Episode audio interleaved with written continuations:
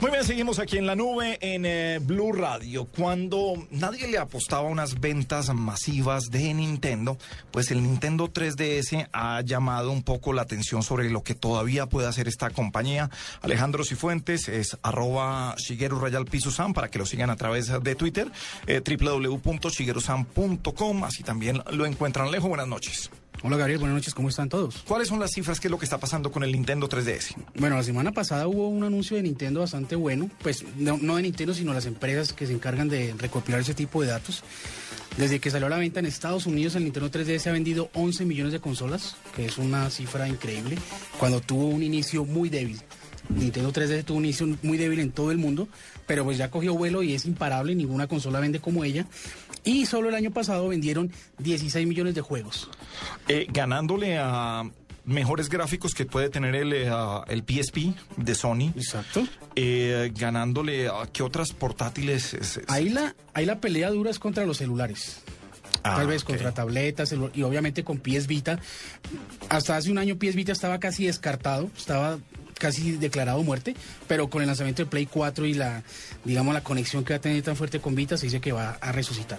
¿Eso estaba dentro de las cuentas de alguien que vendiera tantas? ¿Nintendo? Sí. No, y sobre todo que el 3DS que uno ya lo veía como que cumplió un ciclo y ya venía Pues de es que a eso, a eso me refiero, a que estábamos hablando hace un tiempo en que pues seguramente no iba a ser tan exitoso Lo- como...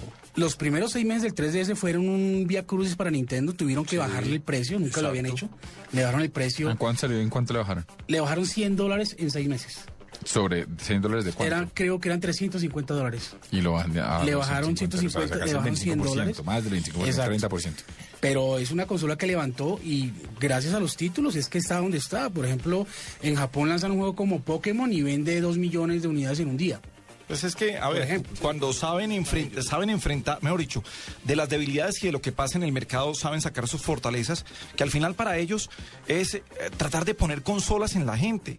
Su fortaleza es la venta de juegos. Sacan un juego, o sea, háganle variaciones a Pokémon y a todo lo de Mario y Super Mario y de todo eso, y ya tienen un mercado listo que los está esperando y los niños siguen creciendo.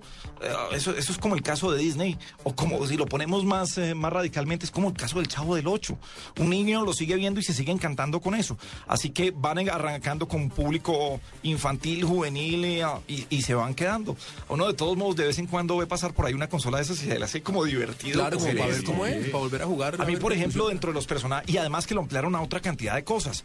El eh, jugar eh, Mario Kart es, es una fantasía, más que jugar. Es de los juegos que a mí me gustan, Más que busco eso. familiares y... Para todo eso, es muy divertido. Exacto. Entonces creo que la piensan muy bien y lograron sacarle tajada a algo que venía en- o podía llegar a tener una caída grande por las gráficas, por el realismo que tenían las otras consolas. No, y- y además que hay dos variaciones de la consola, que es el 3DS XL, que es más grande, y hace unos meses que lanzaron el 2, el 3DS 2D, que es una, una, es una variación, es una consola que ellos dijeron, es una consola hecha para niños de 5 años. Bueno, don Alejandro Cifuentes, gracias por acompañarnos esta noche también aquí en la nube. Muchas gracias.